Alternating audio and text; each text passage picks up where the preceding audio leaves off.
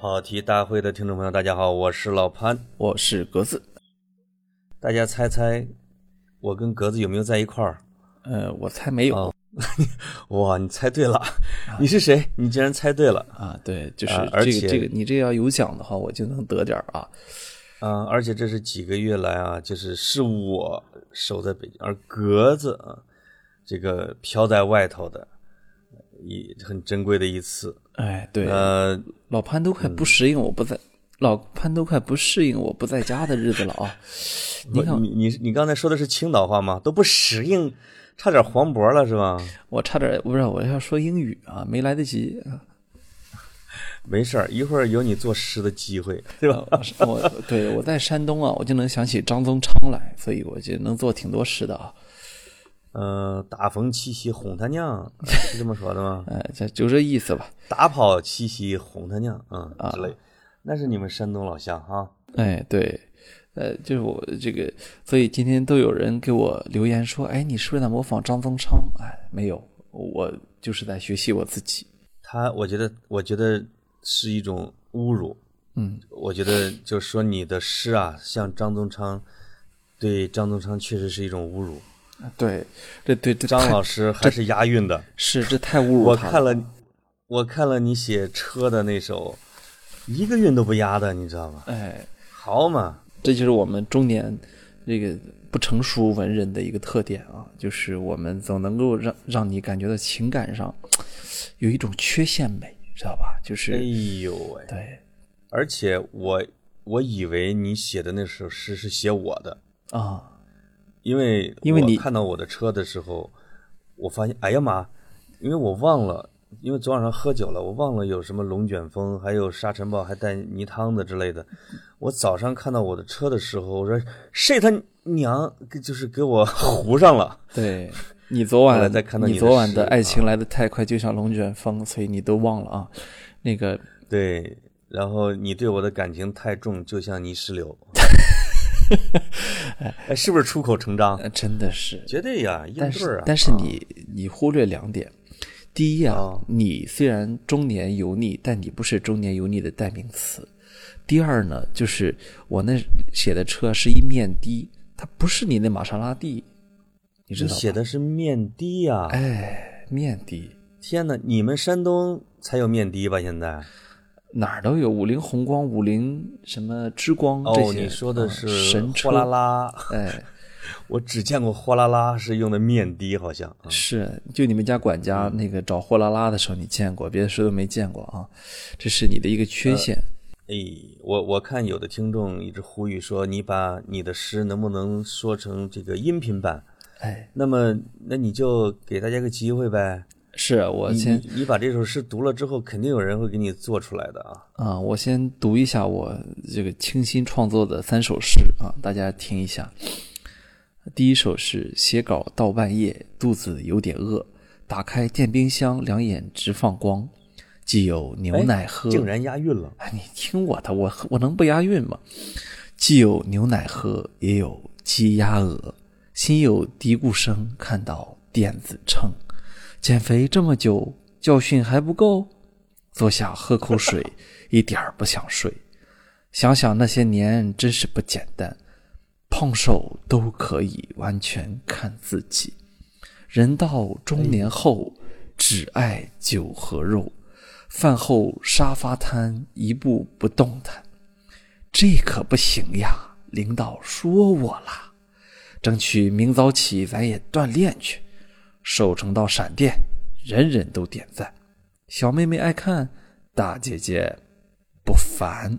你看这首诗，哎呀，哎，这是一首吧？哎，这是一首，这个我必须点评一下。我作为一个呃，这个叫什么文艺评论版的前编辑，是就靠你们捧臭脚了啊！对，就是你以为你写的只是一个油腻的顺口溜，但实际上是一个功力深厚的古诗。哎，就是它最典型的一个特征是，它在不同，就是在每每两句都押韵，但是呢，它在不同的每两句之间，韵脚的转换非常自然。你看，这个如果不写诗十年功啊，这个尤其是在自己单位里边啊，这个晚会上啊，现场吟诗十年是达不到这种功夫的。我我生怕听众以为你只是一首打油诗，我真是必须得给他们打个预防针儿。这是格子的好诗啊！潘老师，文艺评论这碗饭你吃真是不冤。哎呦，哎，你给我写个对联儿，我挂到我我我墙上行吗？哎，这这我觉得，我觉得你这个上下联太整齐了。你看看文艺评论这碗饭你来吃啊，真不冤。哎，等着啊，这个这个我一定要答应你，我一定会给你手写的，也请听众们见证啊，这是我欠潘老师的一幅字。好，哎我觉得格子这个刚才这个写诗的本领啊，基本上达到了他们山东菏泽唱河南坠子的老艺人啊那种老赖难，老赖难，人到其时古来难。哎呦，这个当时就听得我呀，真是好诗，好诗啊！是那第二首呢？啊，第二首是这样的，就是叫什么，跟其他中年人一样，都是有感而发啊，一口呃叫叫叫呵气成文，知道吗？就是没有丁点儿的那种修饰，天然去雕饰去雕饰了，你知道吧？就真的很有那种自然的风韵。我希望大家能够体会到我的是来自生活又低于生活的这样一种氛围啊韵味。天然去雕饰，我觉得这个、这句话说的太好，就是就把貂儿给脱了那种感觉。啊哎，真的是一脱貂儿你就知道里面穿了啥了，对吧？这就是我，这就是这就是我中年油腻的一部分了啊。那么第二首，请讲。哎好，昨夜京城雨，大风黄沙呼，早起惊呆我，车都怎么了？好好一面的，怎么全是泥？再上街一看，事情不简单。奔驰和宝马根本不用擦，一问才清楚，家里有车库，还不如不问。归来泪满襟，就算下个雨，也分出贫富。哎呦喂，哎呦喂，你看看，这首诗我还得点评点评。是葛总，第三首你你在讲之前，第二首我得点评一下。是这首诗特别大的一个特点啊，已经不是音韵方面的，是用典方面的。就大家知道这个宋朝的苏轼啊、辛弃疾啊，啊，包括这个后来的某大诗人，他们特别喜欢就整句儿用典，全借过来，包括李白。实际上他们的诗有很多古人的，但是呢，用的嵌入的行云流水，毫无这叫什么排异啊。像格子刚才说的这个，没有降这个，没有降入城，哎，昨日是叫昨日入城是吗？不不，还不如不问归来泪满襟。哎，你看，哦，归来泪满襟，你看，这就直接就从昨日入城市，归来泪满襟，变身罗绮者，不是养蚕人。这样一首关心民众疾苦的诗啊，格子老师把其中一句儿给拿过来，在戏谑中透出了特别沉重和心酸的感觉。高山流哎水，呦难遇知音。老潘，我这些年对你的感情啊，真是没白付出。呃没白付出吧？你跟著名的历史学家张宏杰老师呢看中了同一句，张老师是这么评价的，他说啊，还不如不问是诗眼。你看，他也准确的找到了。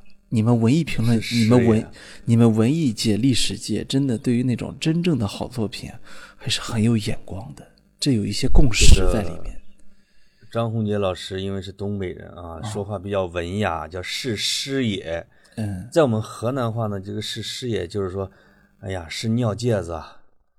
可能这只有你们山东人知道我们尿介子是啥意思吧？那可能大家都知道啊，就是尿布呗，是吧？是就真是嗯这这说明这个洪杰老师也知我，也知你。我们有时候河南、山东、东北，这不是自古是一家吗？你说到这个，我们还还有时候说啊，你这个流泪流多了，说你那眼是尿罐子吗？你看，这尿戒子尿戒子承载的就是尿罐子，就是就是眼，就是眼泪，就是你知道吧？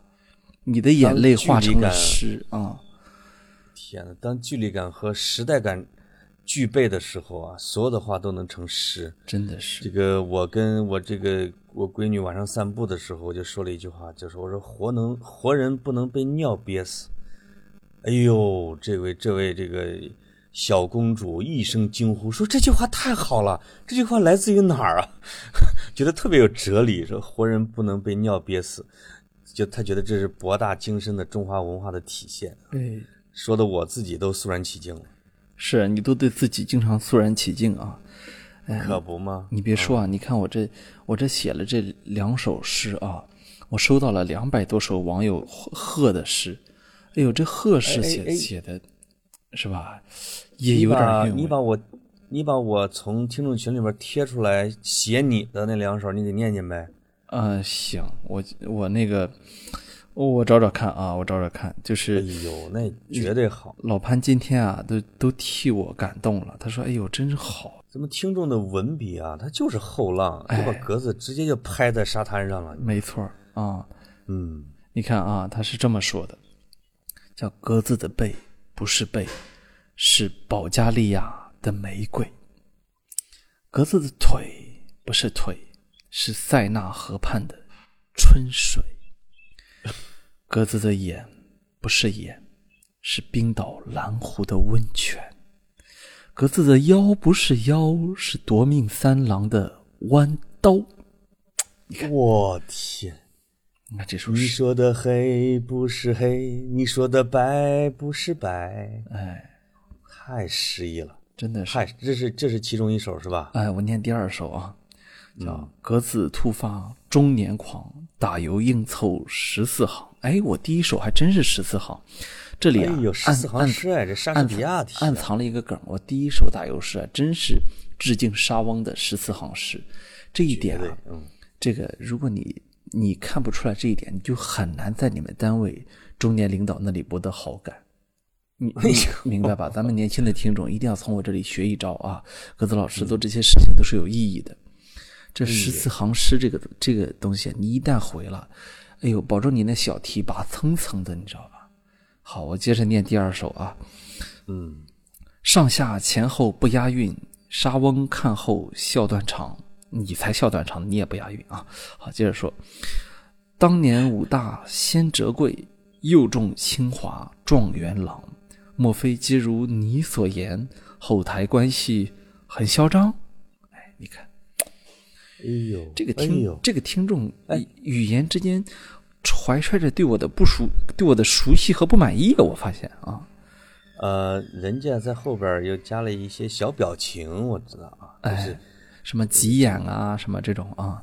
因为你不知道你在听众群里边，现在他们都骂你几天了，你知道吗？哎，什么薄情郎啊，什么逃跑狂啊，就是因为你你退群嘛，所以这帮人就就就由爱生恨，跟那个阿娇似的啊，就直接就跟你翻脸了，就。哎，咱咱俩谁在都一样，你说咱这都咱俩的共同财产是不是？咱不也不分你也不分你我啊。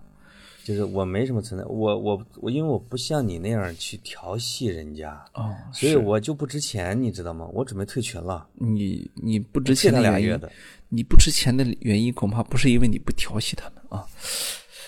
哎呦，呃，哎，还有别的诗吗？啊，第三首呢，是我对这个节目播出这天的我的扮演的角色的一个预告，叫。呃，明天的扮演是要粉站站，一天的应援，请买好唱片。我这个中年即将要睡眠，想重回少年就得入饭圈。哎，这就给大家预告啊，我呢，呃，即将要扮演一天肖战的粉呃粉丝啊，铁粉啊，这个是你写的呀？啊，这我写的。哎呦，你又听出你又听出味来了？你确实是。用了诗歌体啊，就是你是诗歌界的何冰，就是你用了诗歌的和赋的形式，向祖国的后浪表示了致敬。我对你这一点呢，我对你这种态度，我这反正还是很佩服。敢于去进入后浪的深水区啊，我还是一个非常勇敢的这么一个人。那么，关关于我的诗歌的鉴赏、分享和座谈会呢，我们就先开到这里。啊，我相信大家呢一定也有很多的话想跟我说。那么我诚挚的邀请大家，接下来的这一个星期呢，每天都加入我的角色扮演中啊，我扮演什么，你扮演什么。哎，这个咱另外，们如果有报纸的什么五色土副刊呐、哎，啊，什么什么什么园地啊，什么百百草园呐、啊，想用格子这首诗，请和我联系，啊，稿费从优啊，你们你们越一行二十。我我听说现在诗刊之类的哈，一行二十，哦，那还行，我那十四行二百八最，穷的。对，二百八，啊，你一行二百八呀，我十四行二百八啊，我的一行二十，对呃对，不少不少，可以加个菜了。真的是啊，当然就是我我还要解释一下，我为什么要去干这个事儿，角色扮演啊。我实在是觉得现在的社交媒体很无聊，它的无聊之处在在哪儿呢？在于啊，这个你什么话都不敢说，你你明白我意思吧？就是你无论说什么，都会有人来怼你；无论说什么，都有人来杠你。那么最终呢，大家都会变成很无聊的、规规矩矩的，什么什么都说的是最方正的，对吧？以至于呢，我们看到今天明星的微博没法看，对吧？除了通告就是自拍啊，一点他的个性的、他的棱角的、他的爱恨分明的东西你都看不到。啊我不敢有个性啊，不敢了。你看有一些这个呃大 V 朋友，后来都不太更新了，为什么呀？你一说一个什么，别人给你扣上一大帽子，黑帽子是吧？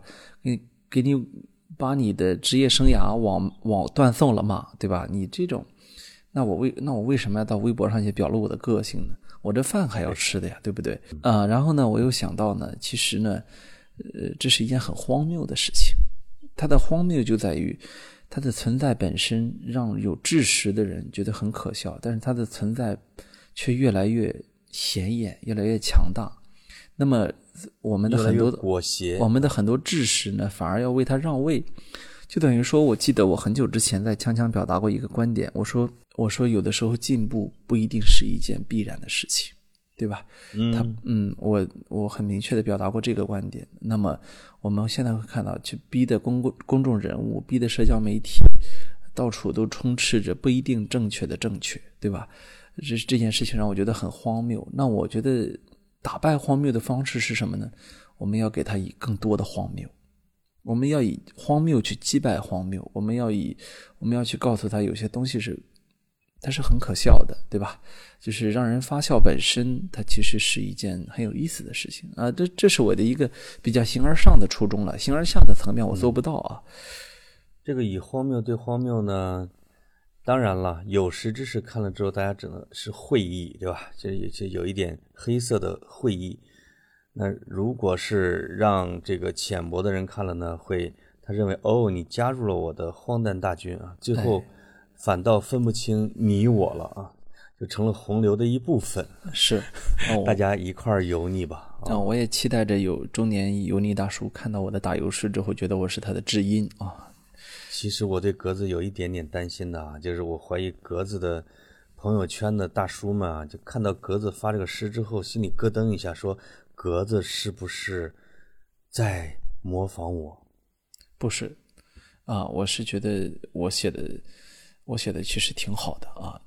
你看我起 我起我起码我还我还真写了点东西出来，那是一种致敬。哎，我还表达了一点观点啊。我们我们说点不正经的吧，刚才这都是正经话题，对吧？没错儿啊我，们嗯说点不正经的，就是我我我也要向后浪致敬一下，就是刚才咱俩聊的，你说你听说过有一个人叫池子吗？哎呀，我我想了一下，我我发现我哎，我认识啊，我知道啊，这个而且这个她的男朋友还跟我做过节目呢，那那不是李诞女朋友吗？叫池子，啊是对吧？是不是啊？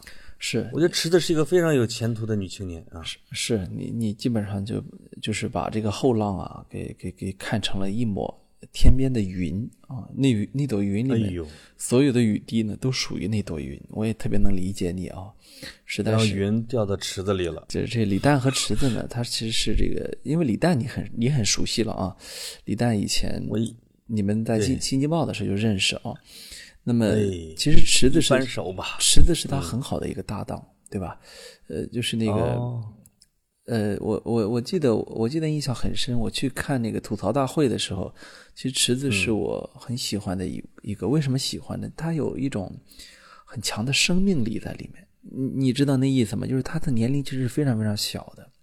我不记得他在他在吐槽大会上就是很很红的那段时间，他到底是二十还是二十一？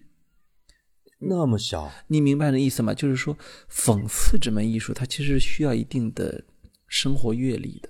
对，就是你必须要经历过一些很荒诞的东西，你讽刺的时候才有力度一些。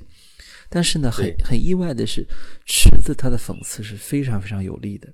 那么我后来就想到一个词儿，叫什么？叫天赋，或者或者他从小童年太悲惨了，咱们半生度过的经历被人家一个童年就度过去了。嗯，从理论上呢，我觉得这是不可能的。但是呢。也许特殊的童年经历呢，会刺激这样的，呃，有天赋的艺人的诞生啊！你看，我我我前两天刚刚翻翻完那个，就是我们老提的那个 Trevor 啊，就小崔的自传。对，嗯，叫《天生有罪》。那么小崔其实他讲他童年童年少年的经历的时候，你会不由自主的觉得哇，怎么会这么多精力集中在一个人身上？对你明白我的意思，就是他他其实仅靠讲自己的经历就可以讲后二十年。呃，没错，就是他，你看他讲他讲的很好多让我印象很深的故事，比如说他作为一个呃白人和黑人的孩子，在黑人眼里是白人，在白人眼里是黑人，对吧？对，他经历过，比如说他自己的外公啊，我们北方人说姥爷，但凡坐车就是就要让他坐到车的后座上，因为他是白人。就是他，他很尊贵，而且呢，永远都叫他叫就叫叫主人或者叫老爷，是是是是这么一个。然后他外他他外婆啊，从来不打他，无论他多调皮，他说我调皮到没救了，我从来不打他。为什么呢？因为他外婆说，我我我不知道怎么打一个白人，对吧？等等，就是很多在这样的种族隔离时期的故事。比如说，他在村，他在他外婆的村里面，必须得时时刻刻被藏在家里面。为什么被藏在家里面呢？因为这个，要不然的话，那些就是呃，仇视白人的哈，种族隔离、种族隔离的警察会把他带走啊。哦，他讲的最有意思的一个故事，呃，我我觉得是什么呢？就是他的那个太姥姥，我们这么说应该太姥姥，因为是他老奶奶，对，我老姥姥，没错啊。是一个盲人，那么他在跟他的外婆生活在一起。那么有一天，他只有他和那个太姥姥在家里的时候啊，他实在有一天没憋住要上个大号，要上个大号怎么办呢？他就铺了张报纸在屋里面就上大号，这不老人看不见吗？他就在那悄没声息的把这个大号给上了，用报纸包起来。然后这时候呢。那老人给听见了，哎，听见了之后呢，他这也不好承认嘛，他就假装什么都不知道，把这个大号用报纸包起来丢到垃圾桶里面去了。等到家里其他的女人们都回来的时候，这太姥姥说啊，说说有人来了啊，有人来了，反正就说了一堆很玄乎的话。然后他们呢，很很快就在这垃圾桶里面找到这用报纸包着的大便。结果呢，没有一个人去想这是孩子的恶作剧或者孩子不懂事儿，他们都觉得是魔鬼闯进来了。于是他们就叫来了周围所有的女人啊，做了一场法，嗯，驱赶魔鬼。他太姥姥知道是小崔干的吗？不知道，就是他们都觉得是魔鬼干的。然后呢，就做了一场驱鬼。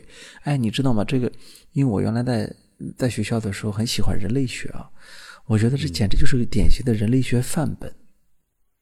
对，就是在现代人看来很可笑的事情，在现代人看来觉得不可思议的事情，你放到具体的解释世界的框架里面的时候，对不起，它就是魔鬼，它就是需要被驱逐的魔鬼。哎，很有意思，对吧？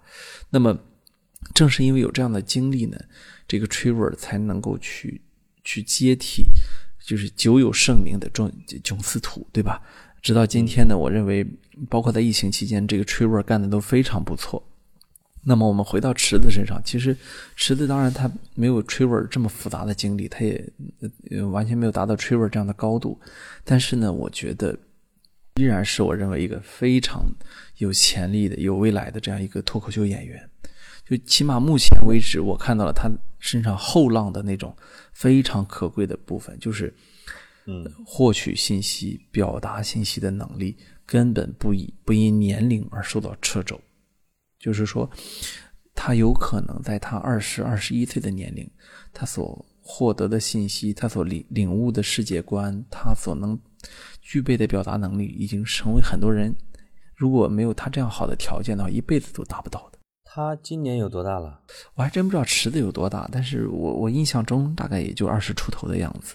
嗯，可能不超过二十五岁啊，肯那是肯定不超过的。嗯，而跟自己的，比如说东家，比如说跟捧红自己的东家解约呀、打官司啊、怼银行啊，哎，这个是一般在他这个年龄里边不会处理的这么，这叫什么？理直气壮又特别占理儿的。对，你会看你会看到池子的那个声明一出出来的时候，他其实对准了两个靶子，对吧？第一个靶子是他的东家效果文化，第二个靶子其实是一个巨无霸，是中信银行。那么大家可能很多听众不一定非常清楚的，就是银行都是巨无霸。你即便是你随便举出一个城市银行来，它的资产可能也是以几千亿计的，所以。所以他们本身可以调动的社会资源各方面都是非常多的。那么，呃，所以我当时看到的时候，我我的第一感觉反而是什么呢？我我觉得反而是效果文化比较好对付，你知道吗？我有这样一种感觉。结果呢，池子的第一第一条微博居然就把中信银行给打趴下去了。他明确的提出的证据，他提出的不容反驳的那些东西，让中信根本无力招架。所以当天晚上连夜道歉了，对吧？也就是说他确实是受大客户之托，直接调用了公民个人的流水。那么，对不起，从此之后这件事情，它就不再是属于你中信和池子之间的事情了，因为它已经触犯到这法律法规了。所以我们看到，一方面，一方面可能这个上海的有关部门在介入，另外一方面呢，中国的银银保监会已经介入了。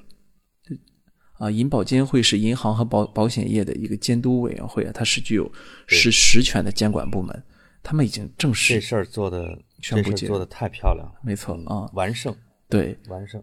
啊，没有，所以我所以我觉得这是一场这个所谓的前后浪之争里的第一个回合，池子完胜了啊！您我接着你这个前后浪啊，我觉得它让我想起了大概几周以前这个一个前浪跟银行的 PK，特别典型的两个案例，呃，特别这个很鲜明的表现两代人是怎么跟银行打交道的。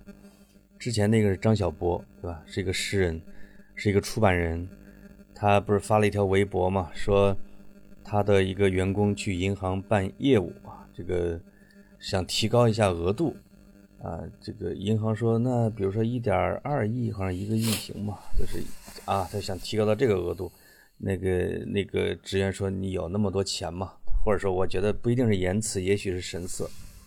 这个这位前浪张小波诗人，这个就一气之下去把在这个银行所有的巨款啊，认为是他们公司的巨款都取走了。银行行长说，正来找我道歉的路上。我记得那个微博是最后一句是这么写的，啊，你就会你发现哦，中年大叔跟银行的怼是，我给你亮一下我有多少钱啊，我让你知道我是大客户，哎，然后你行长在过来找我的路上，那跟池子怼银行是完全鲜明的是一个一个两面对吧？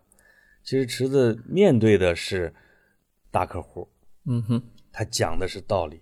没错，而且他胜了，嗯啊，所以我我我觉得我看了这一段之后，我觉得我非常的关注池子这个事儿接下来的发展，因为我们已经看到他跟效果文化的这个事情可能要远远的复杂于中信银行这件事情，因为嗯，从来呢雇主跟雇员之间如果起了冲突的话都是非常麻烦的，尽管我们有劳动法有各种各样的法法律法规保护，但是当你在是雇主和雇员的时候，你很多的时候不会去想到什么留证据啊，或者说讲逻辑啊，你很多的时候不是讲的这个，对吧？因为你当时有一种有一种雇佣与被雇佣的关系嘛，对吧？甚至有一些时候还有一些人情的因素在里面，所以我倒反而蛮关注这个后浪将会如何去面对，呃，效果这样的，就里面有好几位前浪的这样一个公司啊。嗯，且看下集，对吧？其实因为效果旗下有很多的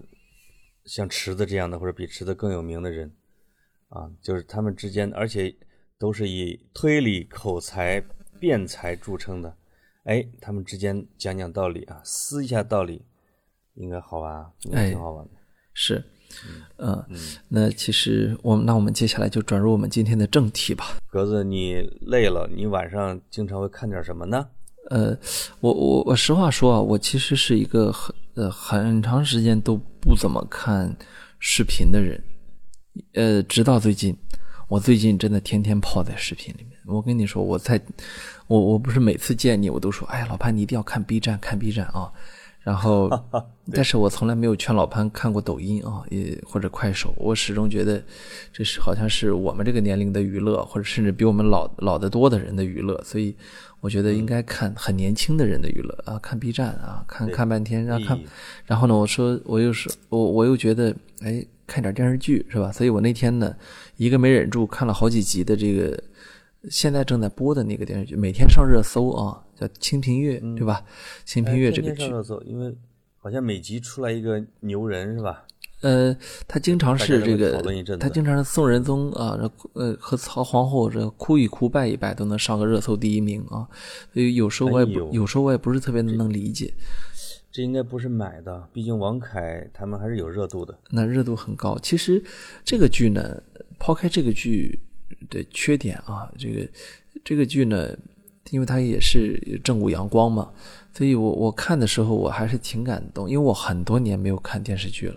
我上次看完整的国产电视剧好像是《人民的名义》，你你知道吗？那那时候还是为了工作看的啊，那恨不得得三四年前了啊啊，为了工作看这个看的《人民的名义》，那么。嗯，现在我我在看国产电视剧，我其实有一种很感动的感觉。我说，哎呦，这个你知道吗？那个那个那个构图、色彩、那场景、人物道具、人物发饰，甚至人物的礼仪，我看得出来已经讲究特别多了。就是以前的以前的那些剧啊，我们我们都知道，它基本上不尊重历史的。那么今天这些剧，你不管它的剧情尊不尊重历史，它在这些层面上做足了戏的。对，他在服装或者说在礼仪啊的习惯上，正午阳光在这方面品质是有保证。啊，没错，哪怕包括架空剧，像《琅琊榜》这样的，实际上你拿它去跟南北朝里边的南朝啊，它的地理呀、它的礼仪文化呀、它的一些事件，哎，你就会发现，包括它的道具、茶具什么之类的，你会发现哦，它是忠于那个时代的。哎，所以，嗯，这这，他这个正午阳光是目前最火、最讲究品质的一个一个制作公司吧？是我看得出来呢，这里面有专业人士的参与啊。以前很多剧我们都觉得很不专业、很业余啊。那正因为他做的这么好，所以让我觉得很遗憾，就是他们在呈现宋仁宗的时代的时候走偏了。对我来说啊，他走的太偏了。就是你一会儿呢，一觉得他想他想出一个宏大叙事的历史剧，啊，或者说呢，这个讲究讲究历史脉络、讲究哲思的这么一个剧，一会儿呢，他又变成了一个后宫剧。他在这两者之间的切换是非常不成功的，甚至说呢，他从一开始很严肃的去对待那个时代，到后来几乎完全变成了一个后宫之间倾轧，这就是我们传统的所熟悉的那种后宫剧。我觉得这其实太可惜了，因为宋仁宗那个时代太有意思了，它是一个色色彩斑斓的一个时代，对吧？是，这个剧可能拍起来有一个难度啊，因为什么呢？因为，呃，因为我现在在看我的一个老同事啊，就是这个吴钩写的一本书，叫《共治时代》啊，就是宋仁宗共治时代，就是天子与士大夫共天下的共治天下的时代。它里面说了一个观点，挺有意思，就是宋仁宗在宋朝任何的一个皇帝里边是最没有故事的，你比如说前边的，不管是赵匡胤呐、赵匡义啊，包括是宋真宗啊，就是到我们濮阳去打澶渊之战的那个，包括他后来的这个宋徽宗啊，其实都比仁宗要有故事的多。没错而，且后宫仁宗的后宫也比他们都要和平。仁宗的魅力在于他的这个时代的群星，那真的是就是宋朝的群星闪耀时哎，那种过程，几百个人啊集体出现。所以这个剧呢，他要是能拍成这样的一个剧，以宋仁宗为线索，对吧？群星辈出，展现出像是一个舞台一样的，也挺好。但是电视剧呢，这些制作公司又又离不开它的一个宿命，就是说你拍古装片儿如果没有后宫，就没有收视率。哎，所以他们其实向收视率进行了妥协，我觉得有一点在这方面啊不够勇敢，啊是可能是比较遗憾。是，其实呢，仁仁宗这个人呢，可能呃选王凯演呢，还是有一定的道理的，因为嗯呃王凯这个他的这个形象呢，他并不是一个棱角特别，就是对我来说啊，我我我这里无意得罪王凯的粉丝，就是看他的面相呢，我会觉得是一个喜怒不是特别形于色，另外呢，为人棱角不是特别鲜明的这么一个形象。其实仁宗呢，恰恰就是这么一个人。仁宗是一个，就是历史书记载是一个宽厚和善的人，喜怒不形于色的。那么，其实其实选其实选选这个演员呢，除了他稍微的过过分的帅了一点啊，这里巴结一下他粉丝，我都觉得呃问题都不大啊。那么其实呃，你刚才说呃这个仁宗他有他的群星闪耀时啊，宋朝的群星闪耀时，这里呢。你看微博热搜啊，或者说是看大家对这个剧的一个总结呢，倒也有一点点的体现。这个就是比如说什么晏殊下线了，范仲淹下线了，对吧？等等，就这些名字呢，说起来中国人没有不知道的，但恰恰呢，这这些人呢，这真的都是集中连篇我们。可以随便背一下啊，嗯，我们可以随便背一下，比如说包拯是吧？晏殊、哎，范范仲淹欧阳修、苏洵、苏轼、苏辙，哎，啊，这个崛起之前的王安石、司马光啊，就赶着了，因为他他的时间太长了，他在位四十年，是唐宋八大家里边的五个啊，都在他这个朝，包括狄青，大宋的实际上实际上是第一名将，没错啊。都在如果仁宗的这个朝内。如果大大家对中学的呃里面的诗词古文还有印象的话，应该会记得《岳阳楼记》第一句就是“庆历四年春，滕子京谪守巴陵郡”，是吧？那么所谓的庆年，正通人和，所谓的百废俱兴。哎，你这中学学不错啊。所谓的庆历四年，就是其实就是范范范仲淹帮助宋仁宗开启的所谓的庆历新政嘛，对吧？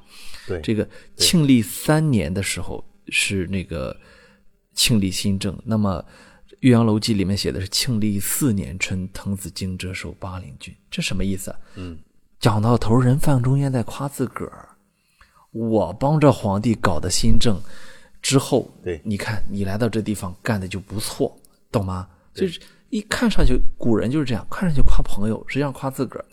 要看上去托物言志，实际上言的都是自个儿多好，对吧？这个对套路大家要看出来。另外可能还有一个意思，因为我不知道这个庆历新政啊，它持续了多长时间，但是从以前的各种新政上，时间都不是很长。呃，庆历新政是，庆历新政是马上就停止的啊，所以对，所以历才会如果是庆历三年是新政的话，四年就停了。庆历四年的时候，滕子军谪守巴陵郡哎，就是谪是实际上是贬官、啊，没错，这基本上算是什么呢？这肯定是范仲淹搞改革改革派的哥们儿，范仲淹的朋友，哎，对，哥们儿。但是呢然后这个但是呢，去了给去那儿，之后呢，用了我们庆历西政这一套啊，你看就搞好了。对对对，所以这个这个确实是这就是范仲淹以写这个藏的文字功夫啊，是的，是的，而且这篇文章确实写的特别好。哎，呃，刚才说的那些是文人，其实，在仁宗的朝代里边，名相辈出，没错，就是这个这个呃为相啊，就是就是你有舞台很重要。往往你比如唐太宗时期的相，对吧？和仁宗时期的相，实际上是整个的中国历史上的发挥最出色的，因为你不用去担心皇帝特别特别会怼你。你比如你不用担心在汉武帝时代，汉武帝时代恨不得得弄死了二十个宰相，就是一烦了就就换一个，一烦了就换一个。那仁宗不是这样的，仁宗是给你了一个舞台。对吧？就是说，董事长给了你一个舞台，让 CEO 去发挥的。没错，你发挥错了没关系，你让你歇会儿是吧？你再回来，你可以再接着干。因为啊，仁宗这个人能，就跟王凯有点像，其实能忍。里边其实是有一些这种典型的例子，比如要休老婆为什么休老婆呢？这大臣发现这脖子啊被老婆给挖了一血道子，两口子打架，说我得休了他。结果这个范仲淹这帮大臣呢，不行，你不能修，什么祖制不可改。这个赵祯呢，就我非要修，最后闹来闹去还是没修成啊。你就会发现这个皇帝啊，是一个特别好的一个人。我可以再说一个这一个一个例子，就是你会发现他的存在感在他在位期间并不强，大臣都在发挥啊，大家都在打笔墨官司，但是当他死的时候啊。这个记载就不得了了。这个记载说，这个他死之后，宋朝的大臣，比如去辽去报丧啊。耶律洪基当时是这个辽的皇帝，耶律洪基十几岁的时候去过宋朝。这个宋仁宗接见他的时候，就送他好吃的，送他礼物，说我们两国呢是兄弟。你将来如果你比如说你当了皇帝之后啊，一定要以万生灵为念啊，以和平为上。这耶律洪基在仁宗死的时候，拉着北宋的使臣放声大哭，就哭说了一句什么话呢？叫“四十二年无兵革矣”。叫四十二说没有，应该是叫“四十二年不食兵革矣”。就叫后来就传承啊，后来传承一句话叫“四十二年不食兵”嘛，对吧？这句话呢，其实包含两个信息，一个信息呢是，呃，这仁宗在位四十二年。第二句话呢，就是他在位的时间呢，宋朝跟北方的这些强邻们保持了非常难得的和平时期。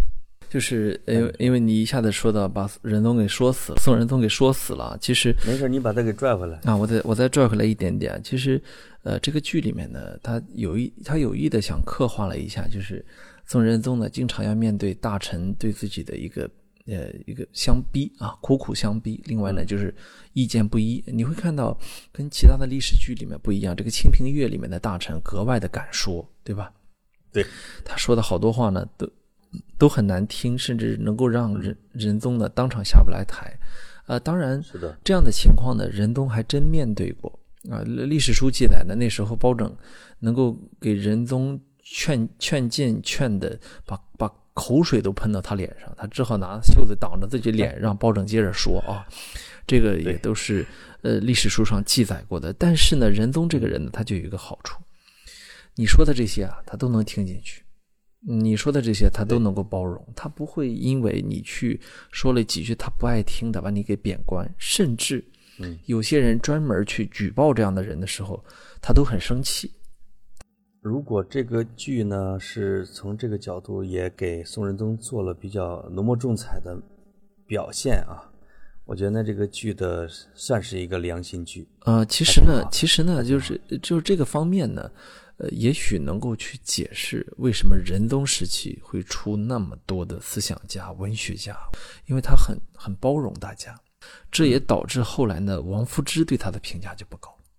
王夫之呢说说他这个人呢就叫什么朝令夕改，啊，就就是就就 说说他什么意思呢？就是他这个人呢，就是呃，他始终吧反反复复的，他他呢让就是什么事儿都办不成，就是等于说呢，他在这个地方成了一个某种程度上一个社会的一个减压阀啊，对吧？这个社会的主要矛盾到了他这儿呢，他给打了一哈哈。啊，然后呢，这事儿就过去了。所以，好多人呢都能够在仁宗的阶段呢，能够去存活下去。所以，呃，所以以至于呢，呃，这也这也可以说呢，就是仁宗这个阶段呢，他也施行过很多不同的政策。为什么呢？因为大家说的他都能听进去。所以说呢，他亲政的这这些这几十年啊，这大臣是一直在换的。啊，屡进屡退。当然，他不杀人，他不杀人啊。但屡进屡退的过程中，这些大大臣呢都不能够完全的施展他们的才能，包括这里面很著名的范仲淹，对吧？都不能啊。他们的某种程度上，他们治理的才华都被浪费了很大一部分。嗯，就是宋朝呢，跟其他朝代不太一样的是什么呢？就是往往不是皇帝自己把这个主政大臣给搞下去的。而是其他的文人知识分子和大臣把这个大臣给搞下去的，没错。基本上，仁宗呢，可能他也要，这叫察纳雅言呐，接受人家的这个这个意见。所以，往往这些大臣会从鸡蛋里边啊挑骨头，比如欧阳修就是喜欢挑骨头的啊，经常会攻击包拯，啊，说这个包拯你你你你参了别人，然后你去当那个位子呢，视为啊你你太伪了啊之类的。会用这种名啊和道这类的东西呢，去去攻击别人，啊，皇帝有时候也没办法，因为你谏官群起而参之的时候，他只能说，那要不你下去吧。所以从这个角度看呢，存在感不太强的仁宗啊，他实际上有点像一个君主立宪的那样一个君主，啊，他的权力是宋朝皇帝的权力是比较得到限制的，就是他。连他在后宫里边做什么事情，他往往也会被限制。就是为什么后世对仁宗评价很高，因为他而且是他是中国历史上第一个得到仁仁宗这个这个称号的。之前都是之前什么没有的，呃文文武啊都都有啊景对这个。因为仁是整个儒家最高最高的一个嗜好，就是大家都这个大家都不知道该怎么评价他的时候，最后只好得出了这么一个结论，就是叫他叫仁宗吧。啊，对，我觉得这是中国的士大夫啊，一个一个一个术或者一个谋吧，就是他把这样的一个皇帝包装成一个完美的皇帝，而且在后世，就是包括南宋和明朝的时候。说这些太子老师说你要向仁宗学习，实际上本质是学习仁宗什么呢？就是你要给我们权利，就你不要自己独霸权力，你要让我们儒家知识分子跟你一块治天下。没错，才哎把它包装成一个完美案例嘛，是是，嗯啊，我想起来这个这个刚才我们说范仲淹的那个《岳阳楼记》啊，其实范仲淹是庆历五年被贬的。所以，他他的朋友被贬谪是要早于范仲淹的啊，是是有是有这么一段历史。那么，其实呃，刚你刚才讲到了仁宗驾崩之后啊，仁宗仁宗驾崩呢，其实对无论是朝野上下，还是对他的敌人来说，都是一件很很震惊的事情啊。所以，所以宋史上都专门去讲到说，仁宗驾崩之后啊，就是。大街上满满大街都是哭声啊，就即便是乞丐和小孩都都都在那哭啊，所以他是这样这样的一个很得民心的这样一个形象，以至于呢，洛阳啊，当时洛阳在得知仁宗驾崩的消息之后，焚烧纸钱那个烟啊，导致叫天日无光，到了这个份上，所以对于呃仁宗的哀荣，他是备极哀荣的。而是民从民间和对手这里得到了备极哀荣的这样的一个一个待遇，所以，呃，这也是为什么后来大家觉得实在没办法，要把最高级别的那个人字送给他，对吧？这个是范仲淹跟他行，这俩呢，一个君一个臣呢，范仲淹也是被知识分子列为古代的最完美的典范之一。这个他谥号不是文正吗？就是也是在臣子里面最顶级的，没法再高的一个谥号。没错，所以在呃给分别给了他们最高的这种礼遇，这还是很厉害的。所以，我必须得来句足球的哈，仁宗就有点像球场上的某一种球员，就是他在场上的时候，你不觉得他特别重要。当他不在场上的时候，你发现没有他的时候，这个球队不行了。你说的是布斯布斯克茨，你说之类的，呃，这样的球员，他永远不会进入射门集锦，对吧？是。但是当他这个腰啊，这个塌的时候，这个球队就没法运转了。啊，仁宗就有这样的一种品质，包罗万象，就是他的胸怀是能够把这些人给围在一块儿的啊，给。给至少大家都认可这皇帝这人嘛，找他去纷纷的攻击自自己对手啊什么之类的，这些都没问题。就是说不管是对手还是朋友，嗯，嗯，你你你说的这个其实很有意思啊，就是我们每个人都在这个社会上，他其实是有一个角色的，对吧？这个他这个角色扮演啊，很多时候我们是有误解的啊。你比如说你刚才提到足球运动员，我们很多的时候都会觉得那个进球的才是足球运动员最重要的一个人，对吧？嗯，这个事儿呢是这样，对于前锋来说，当然进球是他的第一要务，但是对于守门员来说，对于后腰来说，他就不是，对吧？这一点呢，很多的时候，尤其是对于什么我们知道的角色，像后腰球员以及中场里面偏防守的、偏拦截的，是吧？或者是我们很多的后卫，他的角色真的不在于进球。那么这个时候，其实你评价他的时候，对于他的专业主义的要求要再高一点。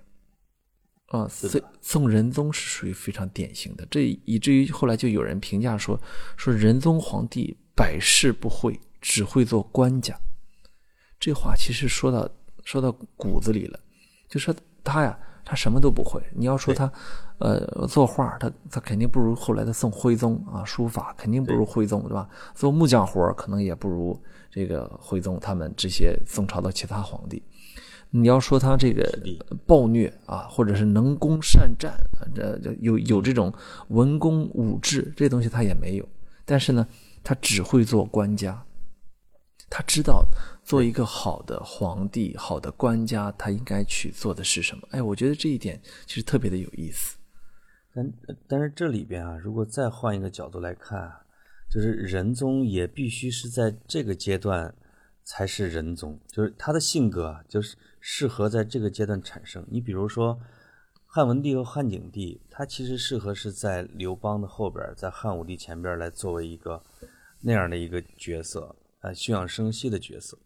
仁宗他前边是，比如说是太祖、太宗，这能打的。再往前呢是一个真宗，这真宗就实际上比仁宗还窝囊啊，就是两个开创的君主后边，然后呢再配上两个这个比较呃注重休养生息啊、比较平和的与民休息的君主，让这个国力要恢复，因为一个朝代在他这个时候正好要进入一个上升期。我有时候分析仁宗为什么这个朝代会群星辈出。实际上，在赵匡胤和赵匡胤的时候是很难群星辈出的，因为这跟球员的培养是一样的，就是这小孩儿从他小要读书，要有完备的教育体系，让他成才，他至少要有二十年的时间。那么太祖、太宗、真宗打下的这个基础，让仁宗从一执政开始，那帮孩子就长大了，成才了。你再往前的皇帝呢，那孩子还没起来呢，都是苦日子老一辈那些那些人啊，刚过好日子。所以仁宗最好的时候就是在宋朝的上升期，宋朝的青少年时代，国力的恢复期，而且呢，他前边已经有至少二三十年以上的太平盛世、和平年代，才能给仁宗时代创造这么好的条件啊舞台。而且你要让仁宗去作为一个开创之主，他不行；你让他再去后半个朝代去作为叫啊光武中兴的那样的皇帝，他也不行。哎，所以他的打法有他的局限性，他又只能当布斯克斯，对不对？嗯，你这个历史这个事儿吧，他没法假设。那我倒是同意你的看法啊，但是呢，我是真的不知道，因为有的时候他有的人啊，是是可以即插即用的，他可以。就是说，它可以插像一 U 盘，它插到哪个电脑上，它都能用。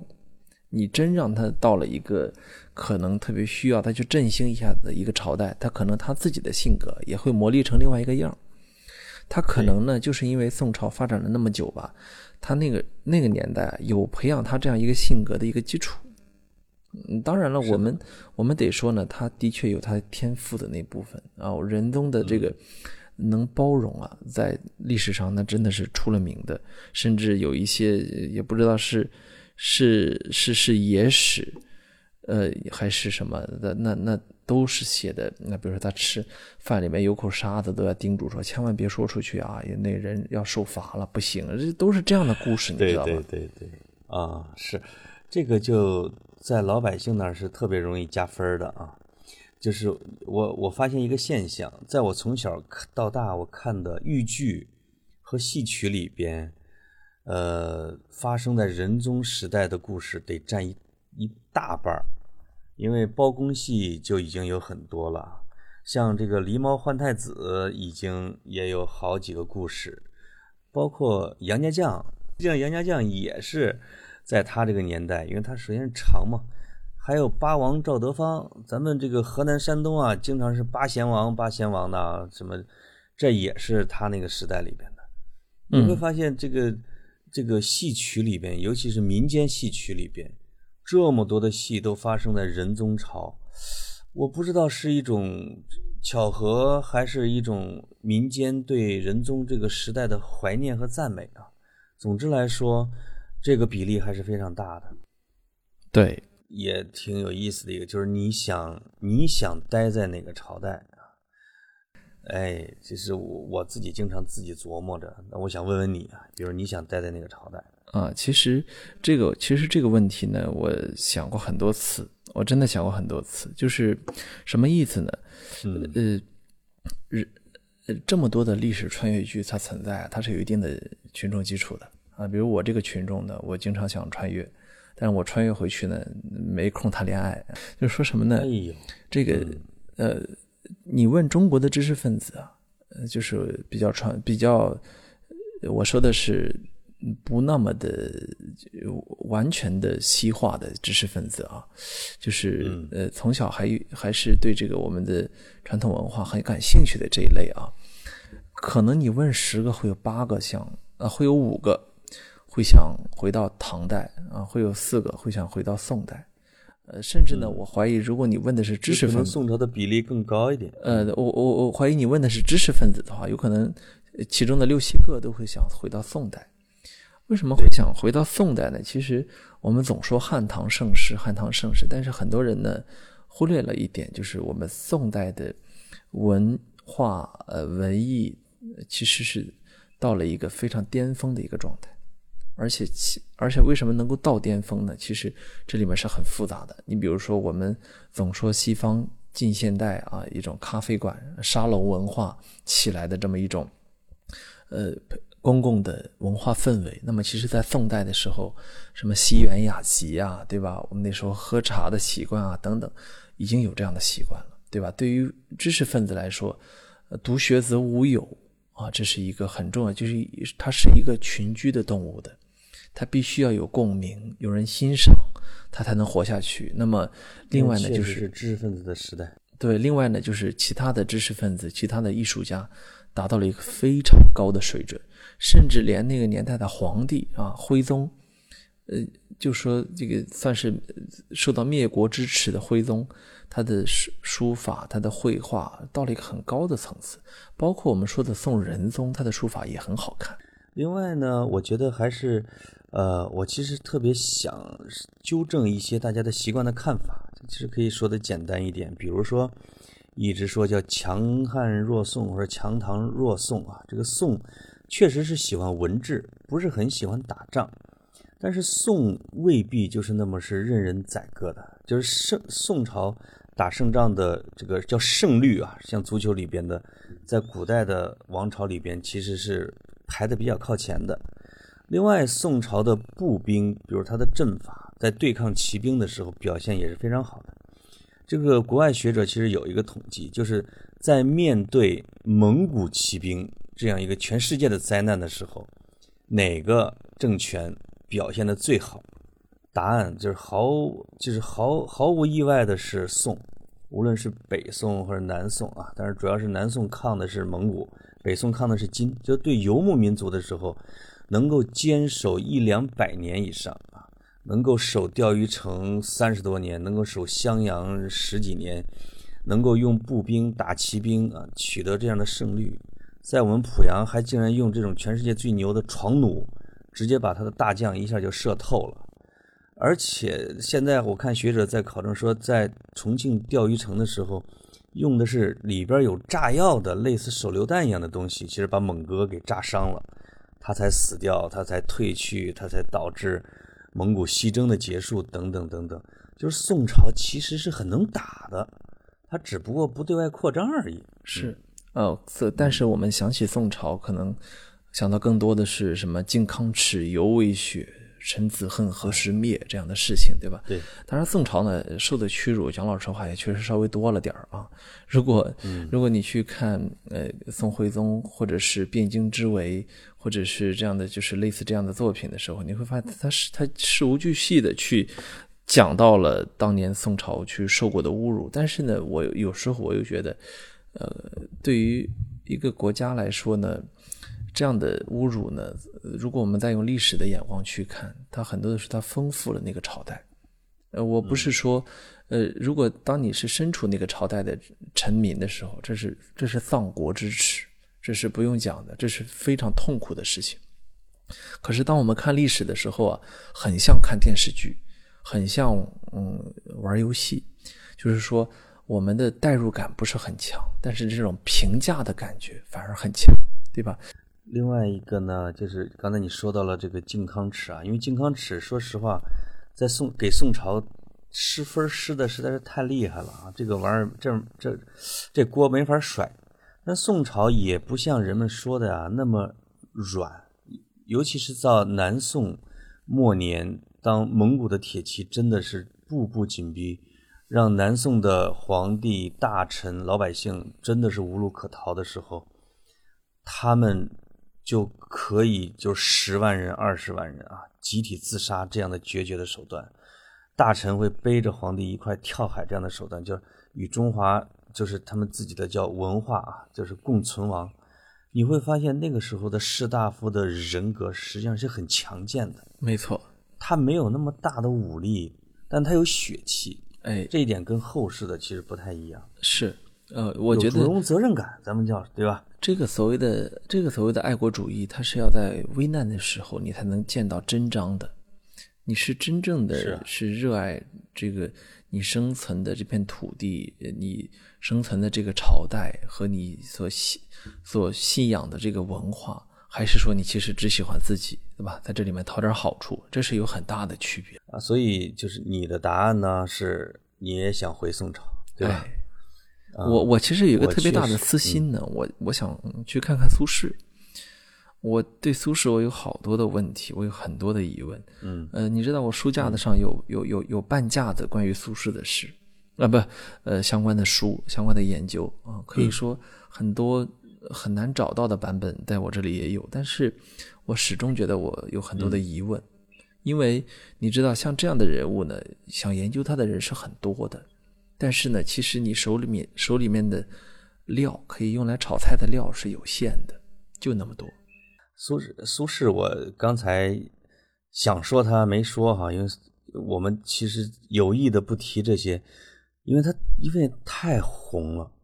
就是如果仁宗是布斯克斯啊，苏轼就是宋朝的梅西啊，对吧？那岳飞就是宋朝的 C 罗。你基本上这俩人都不用说，好像每个人都能讲出个一二三四五六来。哎，这个呃，但是每个人对，因为他是个百科全书啊，从林语堂给他写传开始，无数人都在解读、模仿啊苏轼，或者引为一代知己。很多人说我要回到那个朝代的时候，其实就想去看苏轼去了。哎，就像就像你问我，就像你问我现在想跟哪个球迷待一天，哪个球员待一天，我肯定只说球梅西嘛，对吧？哎，对呀，对。那就是我其实最后想补上一个我的一个答案啊，就是比如我想去那个朝代，我是想去宋朝，但我更想去的一个地方呢，就是从宋朝从北边出关啊，拿着身份证能出去。我想到辽，辽是我特别想去的一个地方，就是它特别珍贵。辽呢，就有点像北魏，它本身是一个呃，我们叫蛮族或者叫游牧民族的政权，但它离北宋非常近。它尤其是经过澶渊之盟之后，两边互相打通贸易，一百五十多年不打仗啊。在这个过程中，吸取了宋朝非常多的营养和文化，让它让辽变得越来越文明。而且辽是用两套体制，一个管草原，一个管农业。而且辽的，比如说它的建筑，它一方面是有宋的特点，一方面有唐的特点，啊，就是它会继承了很多元的一种文化。它是从如果没有金把它给灭了，辽会会成为一个非常丰富。非常有魅力的这样的一个一个政权吧。呃，其实，所以我想去辽。你说你说辽这个特点啊，我我觉得其实也挺有共鸣的。为什么？嗯，因为辽，你刚才也说它吸收了我们很多东西嘛，它吸收了这么多，就是所谓的契丹嘛，是吧？契丹它本来是一个游牧民族嘛，后来呢，它它它又从我们这些。所谓的农耕民族这里吸收了这么多的东西，对吧？呃，那么你你也说他包括他的他的这个所谓的两院制的政治体制啊，这些东西，呃，其实我觉得很有意思的在于，就是契丹人啊，他吸收了我们这个文化之后啊，他产生了一个很有意思的一个后果，就是因为这个契丹人他他挺能打的，所以说他 他的这个影响力啊，是是涵盖了很多地方的，比如说。这个我们知道，中亚、西亚、东欧很多地方，它其实是把契丹当做中国的代表的。也就你你知道吗？就是他他们能接触到的中国文化，实际上是契丹人带去的。那么就是因为辽学习了我们的文化，所以才将我们的文化打成了一副牌。所以直到今天，在俄语里面的中国就叫 Khitan 啊，我读的不标准，但是大概意思就是契丹的发音。对。嗯，辽这个政权呢，他说他这个朝代实际上在我们的历史上是被低估了。哎，他被称为异族，对吧？但实际上，他跟北魏，我觉得北魏当然已经有了他的地位，就是因为他穿汉服说汉话。哎，我们这个中原正史呢就觉得你不错。实际上辽也不错，辽很好。有一个，我觉得有一个证据可以证明什么呢？就是对待俘虏的态度，就对待中原王朝的俘虏的态度。会看出这个朝代和他的民族的野蛮性和文明性。我想，如果是辽，比如说攻破了东京汴梁，俘虏了徽钦二帝，他一定不会像金的统治者那样，对徽宗和钦宗和他们的后宫们完全不当人看。哎，让他们赤裸的身子当奴隶，让他们骑上马打马球，是让他们怎么最后死无葬身之地。大家会看一下忽必烈，就是忽必烈也是从最蛮的蒙古起家的，但忽必烈接受了汉文化。当他俘虏了文天祥啊，以及还有好几个就是南宋的这种臣子的时候，他可以一直关你，比如说三四年，劝降，让你的亲人、你的儿子去牢狱里边去看你，说要让你去当宰相，让让你这样那样。就是你拒绝，他就一直不放弃。文天祥是完全有机会在元当宰相的，那他只不过自己选择了杀身成仁。我是说，像忽必烈，就是进入了元的这样的一个阶段的啊时代，他对南宋的俘虏啊，他就会闻名。那像金这样其实没有开化的政权，他对待中原王朝的这个这叫降子啊，或者这个降臣呢？他就会特别野蛮，这个真是对待俘虏的态度是能看出来，这个哎呦，这个开化的程度的。是，所以我们回头要看看。这个他的公那个公司是怎么对待池子的啊？能看出它的开化程度。哎呦，我们这个我我我们这一期啊跑题啊真的是勾连的好。哎，从我的中年油腻大油师啊，串到了池子，一律到了耶律阿保机，然后到了金代蒙古人啊，这个串到这儿呢，我们这里也已经到了午夜，也已经到了午夜电台时间。对我们。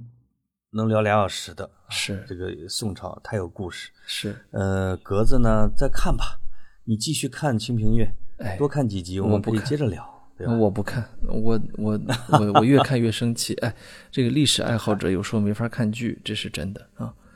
嗯，是的，那行，好，我们今天聊得很开心。嗯，呃，网友们，你可以在下边评论啊，你想回到哪儿？哎，是，嗯。好，你也可以评价一下老潘迷人的嗓音。好，我们就到这里。好的，拜拜，拜拜。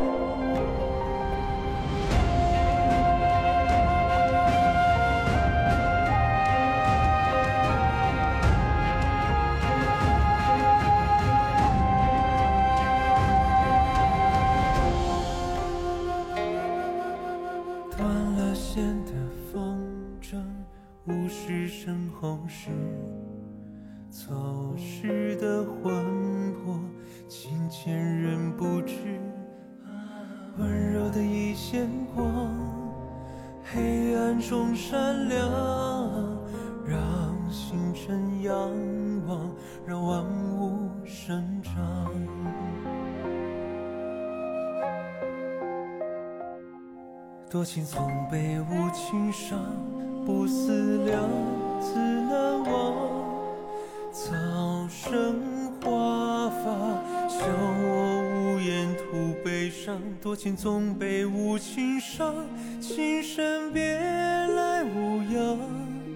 向着光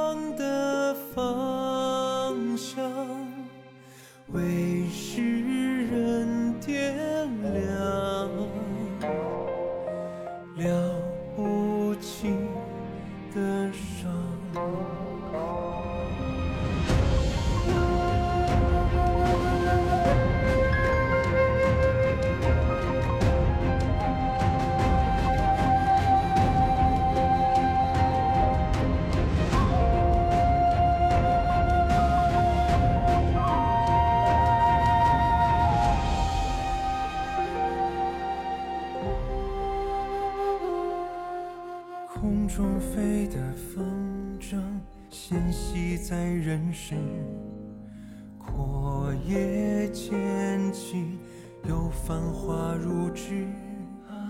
温柔的一线光，将归途照亮，让星辰仰望，让万物生长。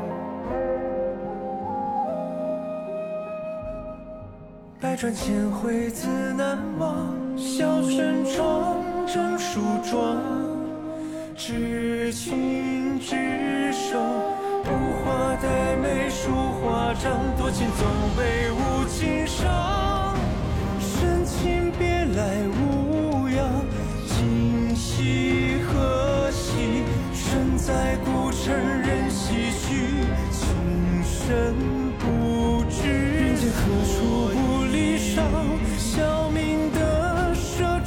狂，相识无言，深情伴酒如惆怅，多情总被无情伤。深情别来无恙，今夕何夕？身在古城任唏嘘，